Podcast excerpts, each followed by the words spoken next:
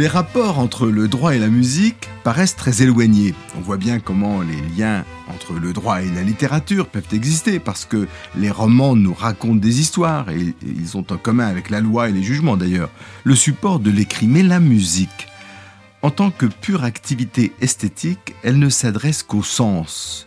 Et peut-être tire-t-elle de son éloignement apparent avec la raison sa puissance évocatrice, voire métaphorique, comprendre le droit. Comme reflet de l'ordre cosmique, elle offre une consistance sensible au droit naturel. Par la distance entre l'auteur et l'œuvre, elle permet de sentir le problème de l'interprétation ou comment une même partition peut être jouée de manière si différente.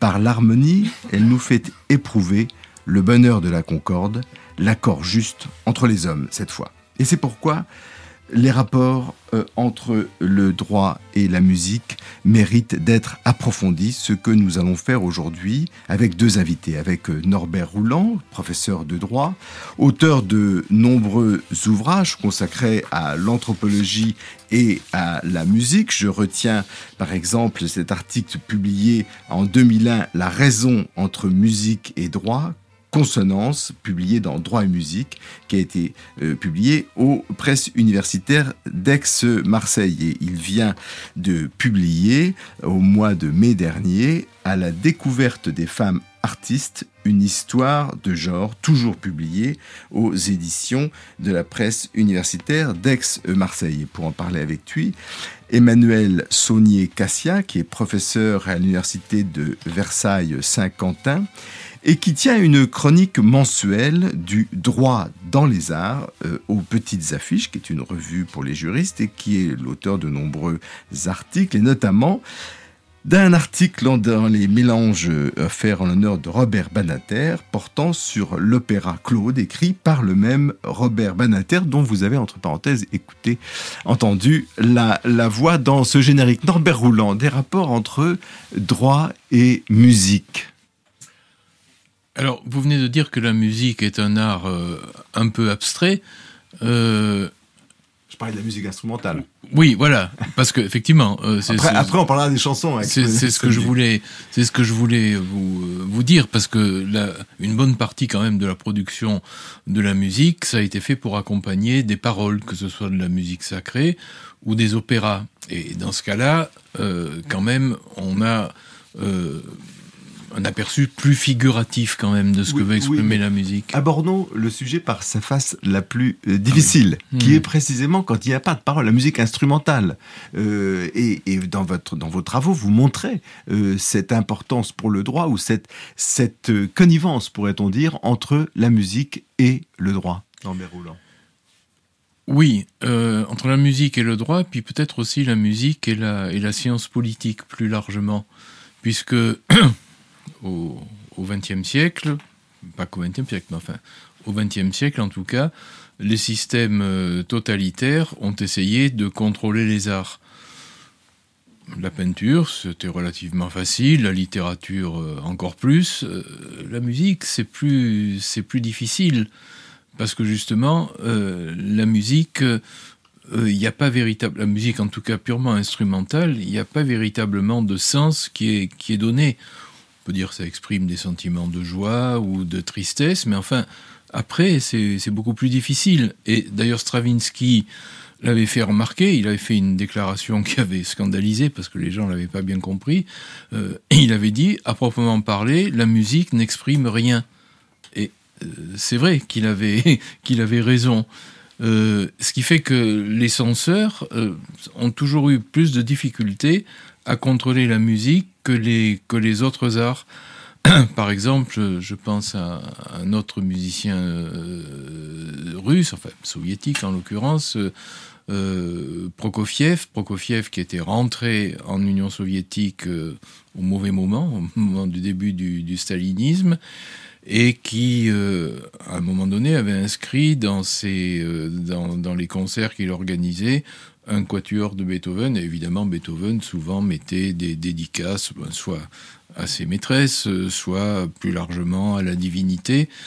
Et les censeurs avaient dit non, la divinité, ça, c'est pas possible, ça peut pas passer. La seule partie écrite euh, du quatuor était, euh, était censurée. Voilà. Alors, non, mais euh, Prokofiev s'en est tiré. Il a dit oh, mais si vous voulez, vous pouvez, vous pouvez mettre que c'est à la gloire de la construction du tramway de Bakou. mais bon. mais donc, alors, en fait, les censeurs étaient obligés d'arriver à une autre catégorie de, ben, répressive, hein, puisque là, on entre un petit peu dans le domaine du droit pénal, en tout cas. Bon, ils distinguaient la musique dite formaliste, bourgeoise, qui ne parlait pas au peuple, parce que pour Jdanov, un acolyte de Staline, la, bonne musique ou l'art en général, le bon art, c'est celui qui est compréhensible par le peuple.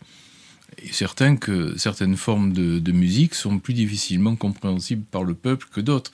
Et, curieusement d'ailleurs, mais il y aurait tout un parallèle à faire, ça demanderait trop de temps, euh, c'est le même genre d'argument que reprenaient les, les, les, organisateurs de la culture nazie comme Ribbentrop ou euh, Rosenberg eux aussi, ils n'employaient pas le terme de formalisme, mais ils employaient le terme de musique dégénérée. Alors là, vous passez tout de suite à l'extrême, mais vous, Emmanuel Saunier-Cassa, vous vous intéressez plutôt à une musique plus ordinaire, plus populaire, comme la chanson. Qu'est-ce qu'il y a de plus populaire que la chanson? Euh, oui, enfin, je m'intéresse à la chanson et à l'opéra aujourd'hui. Euh, c'est une distinction qui, qui, peut sembler non pertinente, mais l'opéra a été aussi euh, une forme de musique populaire. Mais, mais avant d'en venir aux paroles, justement, j'aimerais prolonger les, les, propos introductifs sur la musique purement instrumentale.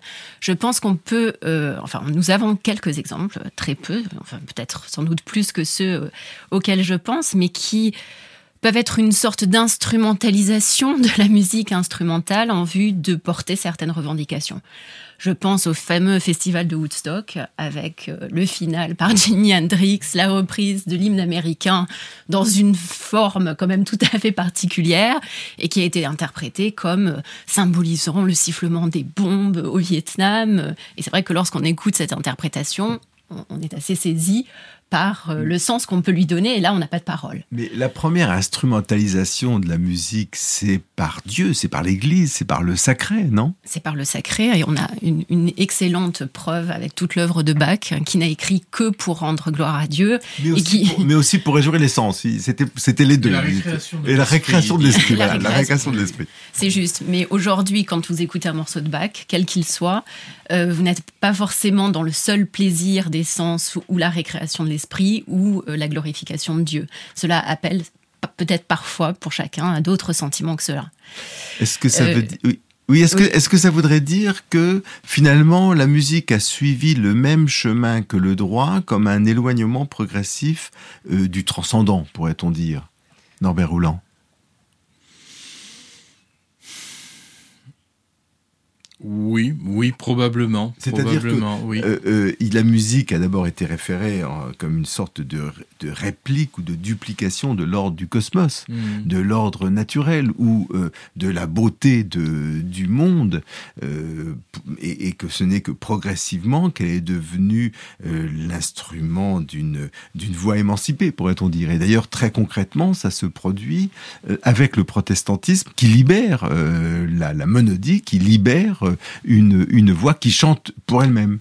Tout à fait, oui, oui, le passage à, la monodie euh, qui se produit en, gros au début de, l'époque euh, baroque, mais ça veut dire aussi c'est voisin de la naissance du protestantisme. En fait, la monodie, c'est l'apparition en musique, enfin dans la musique chantée en tout cas, de, enfin vocale, de l'individualisme, comme chez les protestants, hein, d'ailleurs. Donc il est possible de faire un lien entre le contexte, euh, le contexte, la musique et l'évolution du droit. Ah ben c'est non seulement possible, mais nécessaire, je crois. Nécessaire, oui, tout à fait, tout à fait. Emmanuel, vous l'avez fait d'ailleurs dans l'article précité euh, en introduction. De, le faire, un magnifique euh, parallèle euh, chronologique. Mais alors, donc, la parole, les paroles, les chansons, Emmanuel Saunier Cassia, venons-en alors à, l'art qui est le plus, le plus facilement compréhensible. Parce que... Oui, en, tout cas, l'utilisation du texte et de la parole permet tout de suite la subversion. Donc, permet tout de suite de faire passer des messages qui vont être plus ou moins directs, qui vont parfois justement comporter une part de dissimulation en vue d'empêcher la censure, qui n'est pas d'ailleurs toujours suffisante. On a un certain nombre d'exemples où les artistes, des chansonniers, se sont auto-censurés pour ne pas prendre les risques que leurs chansons soient interdites, soit dans la diffusion, soit qu'ils soient poursuivis en justice pour incitation à la violence, atteinte à la personne du roi ou, que sais-je encore.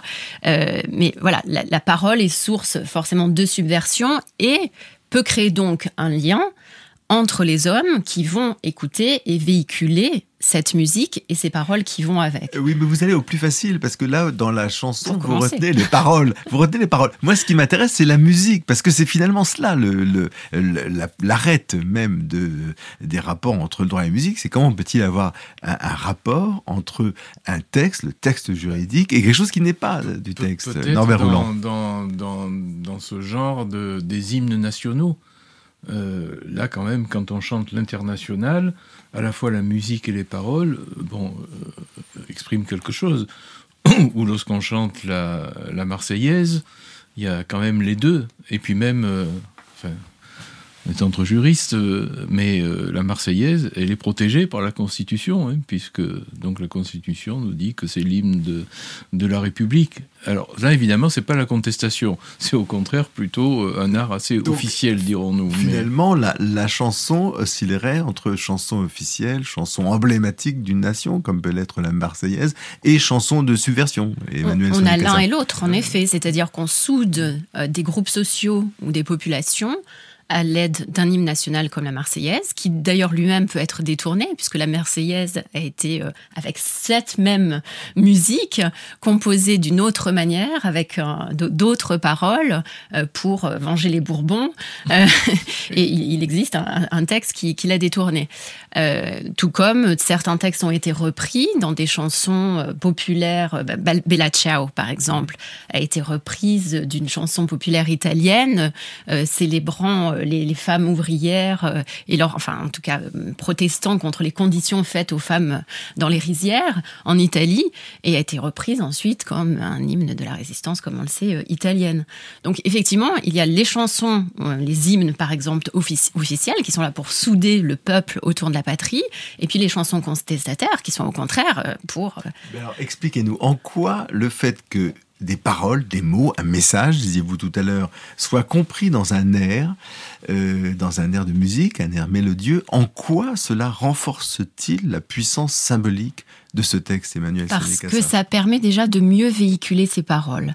On, a un, excellent exemple, alors je, je n'ai pas les termes exacts en tête, mais qui a été donné par l'avocat général lors de l'un des deux procès qu'a subi le chansonnier de Béranger euh, en 1821 ou 1828, puisqu'il y a eu deux procès euh, qui ont été faits contre lui, euh, contre ses chansons, disant Bon, les pamphlets se diffusent dans un milieu restreint et ne vont pas tellement plus loin. Les, cris se diffusent, mais, mais une chanson va se chanter euh, euh, au-delà du cercle restreint et sa force subversive est encore plus grande et va encore entraîner davantage de, et, puis difficultés. vous me direz si, si, si vous êtes euh, d'accord avec moi.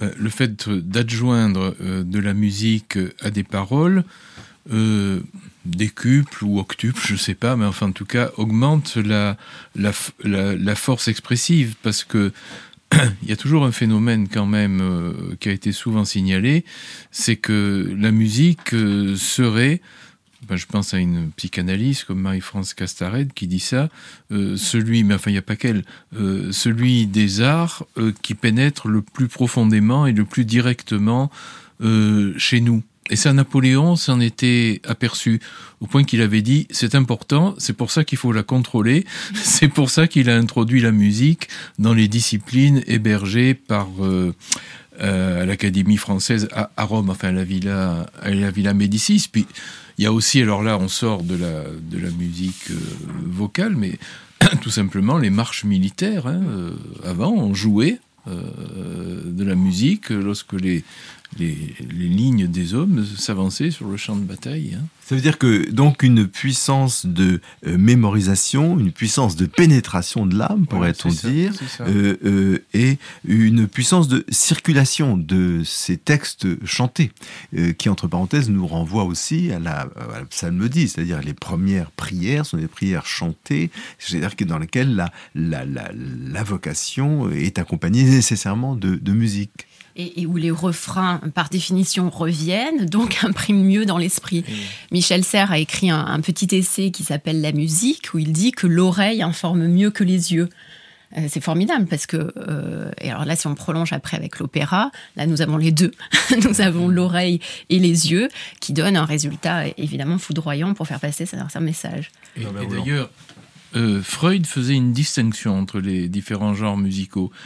Bon, euh, bon d'abord, il était sensible à la musique, il aimait la musique, ça, il n'y a pas de problème. Enfin, au niveau de. Il la percevait, je veux dire, au point que d'ailleurs, il recommandait à certains de ses patients, suivant le type de névrose ou de psychose qu'il présentait, d'aller écouter tel ou tel opéra. Alors, ça, il l'admettait, quand la musique était accouplée avec des paroles, et donc avait un sens quand même relativement plus précis. Mais en revanche, il abhorrait la musique instrumentale. On sait que chez lui, il était interdit de jouer du piano, et il s'en explique d'ailleurs. Il dit Je n'arrive pas véritablement à comprendre pourquoi la musique m'émeut. Ça, c'est inadmissible pour l'inventeur de la psychanalyste.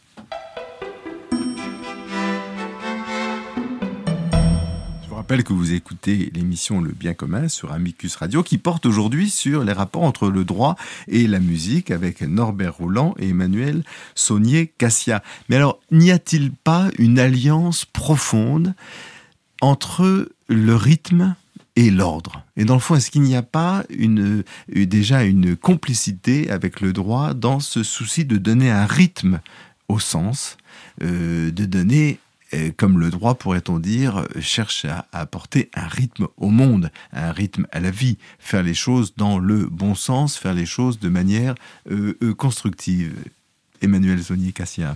Ah, c'est une question euh, difficile et qui ne peut pas être à laquelle on ne peut pas répondre de manière identique selon les genres musicaux. Euh, je parlais des refrains tout à l'heure, donc on a, on a un rythme différent évidemment dans la chanson populaire que euh, dans la musique sacrée ou dans un opéra. Euh, et encore dans les opéras, nous avons plusieurs types de, de, rythmes qui vont entraîner une compréhension différente dans l'argument de, de, de l'œuvre. Donc je ne sais pas s'il y a une réponse unique à votre question.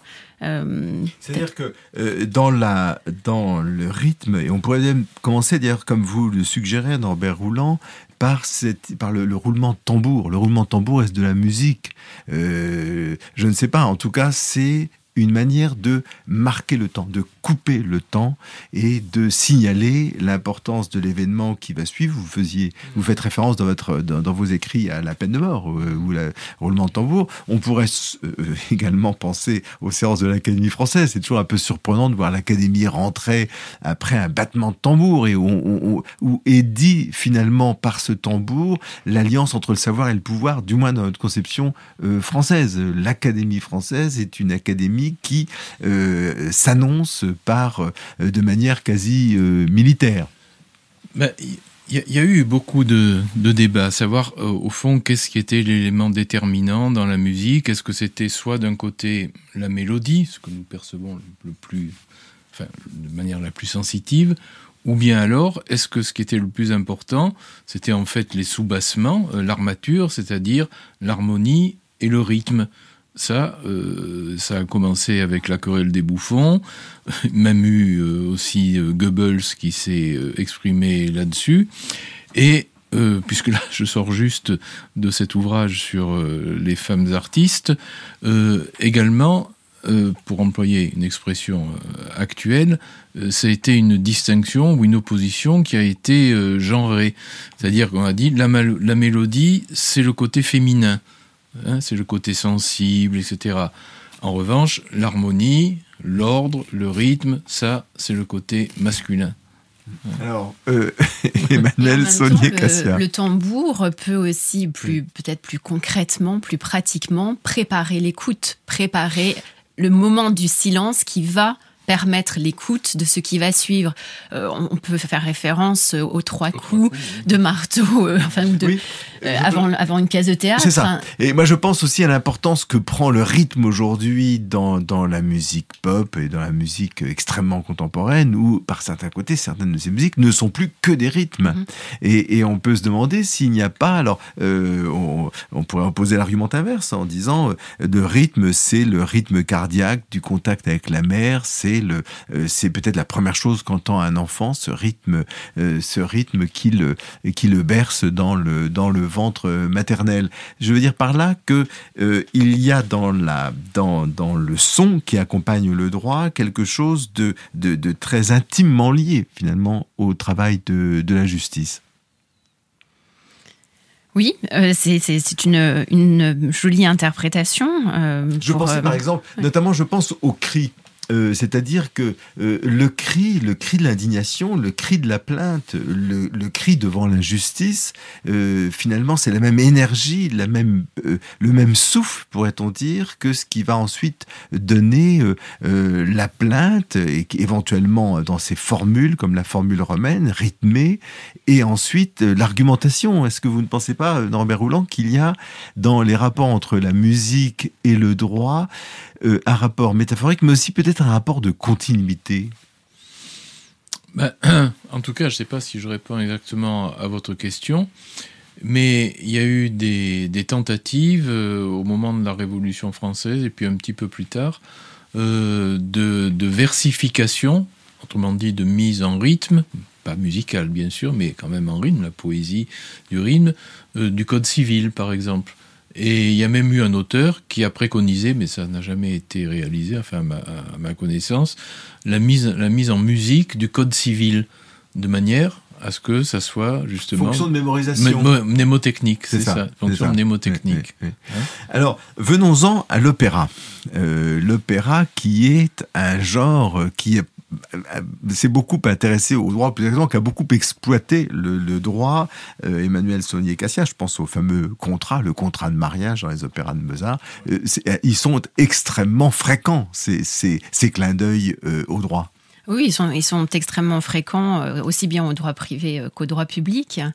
ils sont extrêmement fréquents également pour, en vue de fédérer, comme on dit, c'est pour commencer, des populations nous avons traversé euh, quelques, quelques mois de, de contestation euh, en France, pour prendre des exemples récents, avec Nuit debout, avec euh, un orchestre. Vous parlez, au passé composé. avec l'orchestre debout qui, euh, lors du premier anniversaire de euh, cette euh, grande manifestation nationale, a repris l'opéra Nabucco et le fameux Chœur des esclaves. Hein, c'était le 30 avril 2016. Et Nabucco, de Verdi, c'est un opéra symbole de la résistance et d'émancipation. Et, à chaque fois, on peut opposer bien sûr le contre-exemple, puisque vous faites référence à, l'année ou aux mois qui viennent de s'écouler. Moi, je suis frappé de la manifestation du 11 janvier, manifestation monstre et silencieuse. Et silencieuse, pourquoi? Par respect pour les victimes, par incapacité d'articuler un son. Euh, comment vous, comment vous, vous pouvez expliquer que finalement le summum de l'émotion, et notamment la présence de la souffrance, rend muet?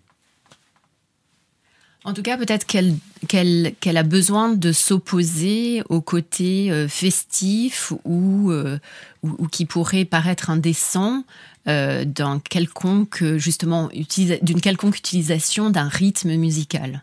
Je, crois que personne n'aurait compris que des chants, quels qu'ils soient, puissent, alors même qu'il existe des chants sacrés.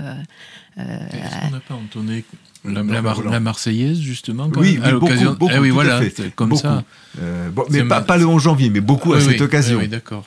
Donc une fonction fédératrice, une fonction emblématique au sens propre du terme, de l'emblème comme ce qui réunit et ce qui, euh, euh, ce qui euh, rassemble. Et ce qui explique peut-être d'ailleurs que la musique soit bannie par les islamistes. comment vous expliquez ça, vous, Norbert Roulant cette, Vous connaissez beaucoup de régions du monde sur lesquelles vous avez écrit. Comment se fait-il que, que tous les peuples connaissent-ils la musique d'abord? Ah oui, à ma connaissance, oui, des formes de musique évidemment différentes, mais oui, tous les peuples connaissent la musique, mais euh, c'est vrai que le sort de, de, la musique est intéressant dans les, dans les monothéismes. Bon, à mon avis, c'est le christianisme qui finalement a eu euh, la position la plus, la plus mesurée, enfin qu'on peut à mon avis admettre. En gros, mais ça, Saint Augustin le dit déjà. Hein. En, gros, il dit la musique dans l'Église, les chants dans l'Église, euh, oui, mais à condition que euh, ça serve comme adjuvant à la piété. Euh, dans l'islam, alors l'islam, il y a évidemment différentes écoles juridiques, etc. c'est beaucoup plus difficile. Hein. la musique, bon, il y a évidemment les, les wahhabites ou les salafistes qui la proscrivent. Ma, question est-ce que c'était précisément celle-ci à propos des wahhabites? Est-ce que l'absence de représentation d'une figuration du prophète ou d'une figuration humaine, quelle qu'elle soit, ne s'accompagne pas aussi d'une prohibition de la musique comme une fonction de représentation? Là, il faudrait euh, interroger des islamologues parce que je, ne sais pas. Mais en tout cas, moi, dans les sources que j'ai consultées, la musique est proscrite parce que de toute façon, elle peut détourner de Dieu. Et donc, euh, si, si, on est un bon musulman, euh, on doit être pieux. Alors, avec quand même cette exception, cette grosse exception qu'on ne cite pas assez souvent, à mon avis, du soufisme. Les mystiques euh, soufis, les mystiques musulmans, eux, au contraire, ils utilisent la musique, ils utilisent le tambour euh, pour parvenir à ces états d'extase, extats mystiques, qui sont d'ailleurs, c'est assez intéressant aussi, euh, assez comparables à ce qui se passe chez les chrétiens, chez les soufis, et puis chez les hassidim, chez les, chez les mystiques juifs. On a, on a le même schéma. Alors, oui. Peut-être aussi parce que le rapport à la musique donne euh, est une source de plaisir? Et que euh, chaque religion euh, aborde ou chaque ère culturelle aborde ce rapport au plaisir de manière différente. je pense à la façon de célébrer Dieu dans les églises noires américaines, les, fameux gospels. C'est évidemment une, appréhension tout à fait différente du rapport à Dieu et du rapport à la musique. Revenons à notre opéra et à la, et, à la place du droit dans l'opéra, euh, où le, droit peut servir à l'intrigue, comme le fameux contrat de mariage, mais le droit peut être aussi quasiment la matière même d'un opéra. Il peut être la matière même dans le sens où il peut permettre, là encore, comme euh, les, chansonniers euh, classiques, de porter des revendications ou de porter des messages.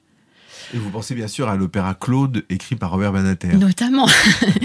Alors cet opéra Claude qui euh, a été écrit donc par euh, le, plus grand défenseur euh, en France évidemment de, l'abolition de la peine de mort et qui y a réussi par le truchement normal et classique de son de sa propre profession, j'allais dire, a été une œuvre, enfin est une œuvre puisque c'est une œuvre encore récente qui a été créée en 2013 à l'Opéra de Lyon avec la musique de Thierry nicht. Où euh, il a euh, utilisé ce, médium. On peut s'interroger euh, sur cette nécessité d'aller au-delà que ce combat qu'il a porté de par le monde de manière classique, justement pour porter la parole également de Victor Hugo, puisque cet opéra est basé sur la nouvelle Claude Gueux de Victor Hugo. ce n'est pas d'ailleurs le seul opéra qui propose une protestation contre la peine de mort tirée de travaux de Victor Hugo, puisqu'il y a aussi le dernier jour d'un condamné qui a été mis en musique par les frères Alania euh, de manière un tout petit peu plus ancienne. Oui, de, le, chanteur et ah ses deux frères ah qui ont écrit un opéra s'appelant Le dernier jour d'un condamné, euh, qui est un opéra euh, très intéressant aussi, peut-être un, peu moins que, Claude, et qui, qui reprennent les paroles, qui reprend en tout cas un, certain nombre du texte de, Victor Hugo. Sachant que Claude reprend à la fois la nouvelle de, de Victor Hugo, Claude Gueux, Mais aussi certains passages du Dernier jour des condamnés et certains poèmes qu'avait écrit Victor Hugo, puisqu'on sait que son œuvre a été immense sur ce, sur ce terrain-là, au-delà de la, simple nouvelle Claude Gueux. Et là encore, la musique permet de, de se libérer, sans, sans mauvais jeu de mots. C'est-à-dire que la musique des, des personnes enfermées, des galériens, la musique des militaires, la musique des bagnards, euh, je n'ose pas dire la musique des moines, euh, euh, sert à, dépasser, à transcender le cadre dans lequel ils se trouvent et sert finalement à anticiper une condition qui n'est pas la leur. Oui, on, parlait de, liberté tout à l'heure, c'est aussi un moyen de s'évader. Euh, la, musique est, un moyen de s'évader et donc qui est euh, euh, autrement représenté via les livrets et, les compositions opératiques. Il y a aussi quelque, chose qui est, vous, vous, le savez bien évidemment, mais qui est très présent dans les, dans les opéras de Mozart c'est le thème de l'adultère quand même. Hein. Euh, bien sûr, euh, on pense aux, noces de Figaro, mais aussi à, Così fan tutte, hein, mm-hmm. où, au fond, moi j'avoue que Così fan tutte, mais ça c'est purement personnel, c'est l'opéra de Mozart qui me plaît le plus, d'abord à cause de la musique bien sûr, mais aussi euh, à cause de ce caractère de Così fan. Bon, si on le voit du premier coup comme ça, on dirait une farce à laquelle il est très difficile de croire que ces deux femmes ne vont pas euh, reconnaître leur fiancé parce qu'ils sont déguisés en prince albanais. Bon, bah. mais en réalité, euh, quand on réfléchit, ben, ça veut dire quoi? Ben, ça veut dire que, en réalité, la fidélité, qui est un des devoirs du mariage, ben, pour peu que un homme, un séducteur ou une séductrice y mettent le prix, on arrive à la faire craquer cette, cette fidélité. Hein. Et on a un contre-exemple, enfin peut-être même deux d'ailleurs, ou sans doute davantage, avec Fidelio de Beethoven, euh, d'ailleurs qui est le seul opéra de Beethoven, où là la fidélité, ben, c'est donc Fidelio, euh, l'épouse de, euh, de, de l'emprisonné, et qui va donc se travestir en homme pour intégrer la prison et faire libérer son mari. Et on a aussi Andrea Chénier, euh, de Umberto Giordano, où euh, de la même manière, euh, ce qui n'est pas d'ailleurs l'histoire vraie, l'amante d'André Chénier le poète va tout faire pour rejoindre son amant en prison et être guillotiné avec lui à l'époque de la Révolution française. Alors précisément, là vous faites référence l'un et l'autre à l'expérience esthétique. Et ce qui est intéressant, c'est que l'expérience esthétique, c'est l'expérience de la transgression sans la transgression. C'est l'expérience de la transgression euh, dans un statut spectaculaire. Et donc, elle permet, alors je ne parle pas de catharsis concernant euh, les opéras de Mozart, euh, mais disons, le droit concerne les choses sérieuses de la vie, les choses effectuées, les choses dramatiquement échues parfois, alors que dans l'opéra, qui est un art total, on recherche une expérience d'une transgression qui est une transgression fictive et donc on peut regarder sans trop s'engager dedans.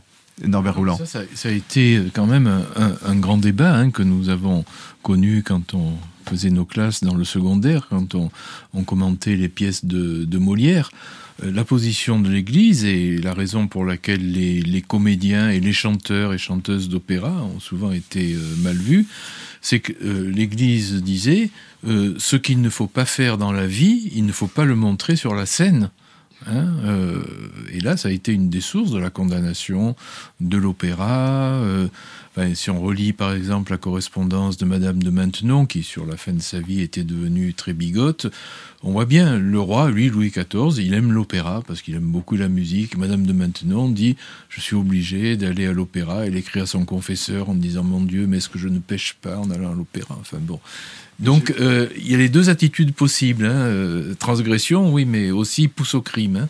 Emmanuel. Oui, puis il y en a peut-être une troisième, c'est-à-dire que l'opéra peut aussi être sérieux. Euh, et, faire frémir le spectateur. Moi, je pense à Dialogue des Carmélites, et là où on a un exemple je pense unique, il faudrait demander aux, spécialistes et aux musicologues, où intègre la composition musicale, la partition, le son de la guillotine. C'est-à-dire qu'à la fin de Dialogue des Carmélites, chaque euh, sœur guillotinée, chaque carmélite guillotinée, on entend le son de la guillotine qui tombe. Alors je ne sais avec quel instrument, j'ai d'ailleurs cherché à le savoir, je n'ai pas réussi pour l'instant, mais on, entend dans la partition, euh, avec ce rythme auquel vous faisiez référence tout à l'heure, de chaque guillotiné. Et donc, euh, finalement, c'est le même argument, mais retourné en son, contraire, c'est-à-dire en, sens pour sensibiliser euh, le public à l'horreur de la peine de mort, pour le sensibiliser au drame absolu que représente euh, la mise à mort d'un homme. Et donc, le spectacle peut servir les deux causes, dans le fond. Oui, oui, absolument. Et en cela, on a d'autres exemples. Là, pour le coup, dans dans d'autres opéras qui euh, visent à dénoncer la peine de mort. Euh, on, a l'exemple euh, de, où, la torture conduisant à la mort de 1984, par exemple, qui, a été mis en musique du fameux, évidemment, roman de, George Orwell, avec la fameuse salle de torture 101, qui, qui, conduit à un spectacle d'horreur où le spectateur, bien que ne pouvant croire, comme dans certains opéras plus riant euh, à ce qui se passe devant ses yeux et quand même saisi d'horreur et d'effroi et, se met à la place euh, du torturé ou euh, du futur condamné. Dans, le dernier jour d'un condamné des, frères Alania, on a de manière assez, mm, on peut l'avoir de manière assez caricaturale ou, au contraire très fine, deux espaces qui sont sur scène en même temps, une prison du 19e qui est plus proche de l'œuvre de Victor Hugo et une prison récente du 21e américaine avec une femme euh, emprisonnée et qui euh, dialogue en quelque sorte de manière indirecte ensemble dans l'attente du jour où la condamnation euh, va avoir lieu et d'un échange entre les deux personnages dans la scène finale entre l'injection létale et, euh, la peine plus classique, capitale.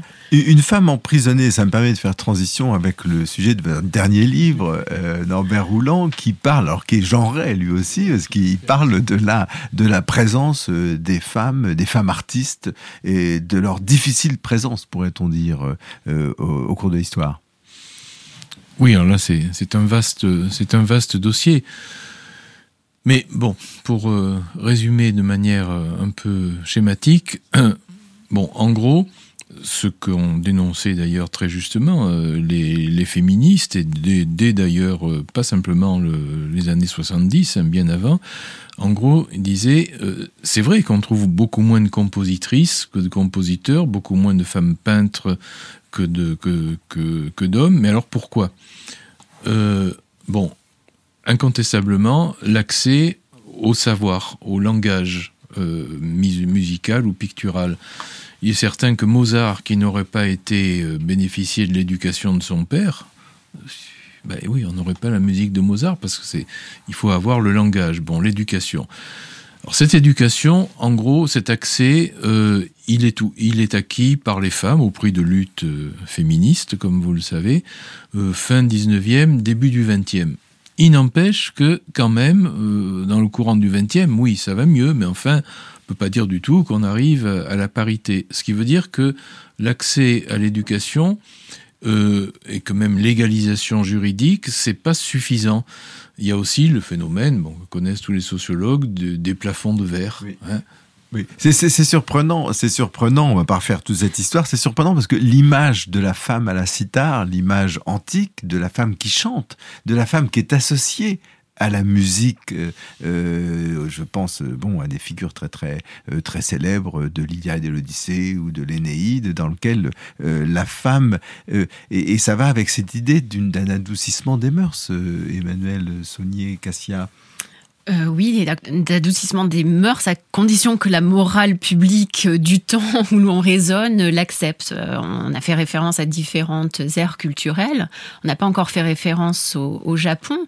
Euh, je pensais au théâtre No qui est chanté, où les rôles de femmes sont joués par des hommes travestis, parce qu'il n'est pas admissible que les femmes soient sur scène.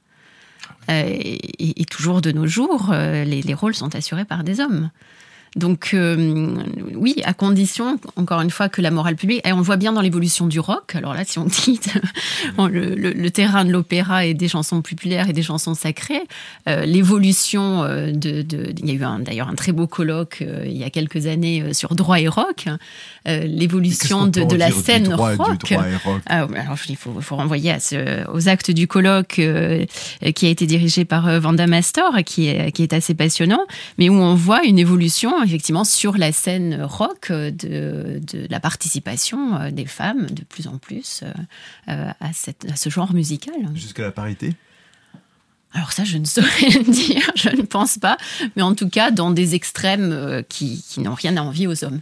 Oui, pour répondre peut-être euh, peu plus euh, d'une autre manière à votre interrogation, c'est vrai que l'histoire de l'art, les témoignages littéraires nous montrent beaucoup de femmes jouant de certains instruments d'ailleurs, pas de tous, mais enfin bon.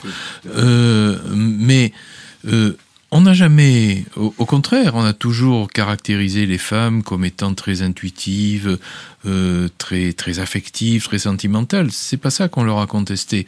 Ce qu'on leur a contesté, c'est la capacité de création intellectuelle, de composition, par exemple, dans le domaine de la musique. On dit non, une femme, elle n'est pas suffisamment équipée intellectuellement pour créer, interpréter. Euh, oui, et on retrouve cette dimension dans les genres euh, picturaux. Comme vous le savez, il y a eu longtemps une gradation des genres picturaux, en commençant par le grand genre, la peinture d'histoire, peinture mythologique, etc. Et puis tout à fait en bas, il y avait la miniature. Mais c'était aligné sur la hiérarchie hommes et femmes. Les hommes sont capables de faire de la grande peinture les femmes, de la petite peinture, de la miniature, oui, mais garde plus. Emmanuel Saunier-Cassia, vous êtes femme, vous êtes professeur de droit, vous êtes juriste, et vous tenez une chronique sur le droit dans les arts. Qu'est-ce que, vous inspire ces considérations euh, sur, la, euh, sur la place de, la femme ou des femmes, euh, ou la place difficile je, ne peux que rebondir sur la question de l'éducation, évidemment, euh, qui a été euh, très bien euh, expliquée par Norbert Roulant.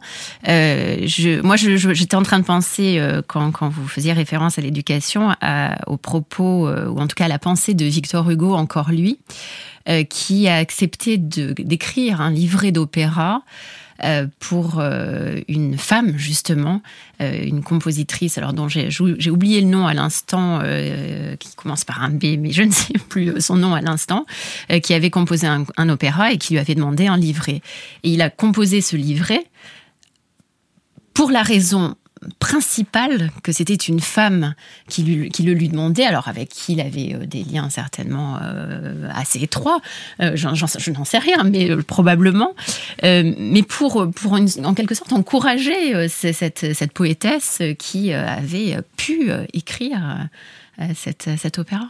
Vous avez mentionné le livret et finalement on pourrait dire pour conclure cette émission que euh, c'est une, euh, une proposition que je soumets à, votre appréciation à tous les deux, que, finalement le texte de droit c'est un peu comme un livret d'opéra, c'est-à-dire c'est un texte nu, c'est un texte abstrait, c'est un texte désincarné, c'est un texte qui vise la généralité et que la vie, les procès, les juristes euh, sont chargés de le mettre en musique, pourrait-on dire, c'est-à-dire sont chargés de lui donner d'une chair et une chair si possible euh, qui soit regardable, qui soit admissible, qui soit même plaisante à regarder. Norbert Roulant. Euh, oui, euh, enfin là je sais pas si Emmanuel ça sera du même avis que moi, mais moi je, je pense, enfin je pense comme les théories réalistes du droit. Je pense que le droit en fait c'est l'interprétation qui en est faite plus que la norme elle-même de ce côté-là je serais beaucoup plus euh, juriste de common law que juriste euh, français. Hein. Comme vous le savez, pour un juriste de common law, la loi véritablement ne devient obligatoire qu'à partir du moment où une juridiction l'a véritablement euh, appliquée. Ce qui pour un juriste de tradition française est assez curieux quand même. Mais oui, moi je pense que le droit, c'est ce que les hommes en font. Hein. Oui, c'est un parallèle très intéressant parce qu'en fait, il y a deux mouvements euh, qui peuvent s'observer. Euh, c'est-à-dire que le, texte peut exister avant la musique, évidemment, euh, et, on va voir ce qu'on va faire du texte. Et puis la, musique peut exister avant le texte, c'est-à-dire le besoin social de normes d'un texte va faire que la contestation ou une certaine demande va permettre la création du texte. C'est la même chose pour l'opéra. On a certaines compositions qui ont été faites sur des livrets existants, sur des ouvrages littéraires pour une part, et puis pour d'autres, on commence par la musique et on demande un librettiste de plus ou moins grand talent d'écrire quelque chose qui va être effectivement plus ou moins sérieux et plus ou moins rigoureux. Donc on, a les deux mouvements possibles, en droit comme en musique, en tout cas en opéra. C'est ça. Et eh bien parce que finalement le droit comme la musique répondent à un besoin d'ordre. Je crois que vous convergerez sur, euh, sur ce constat. Eh bien, euh, Emmanuel Saunier, Cassan, Norbert Roulant, merci.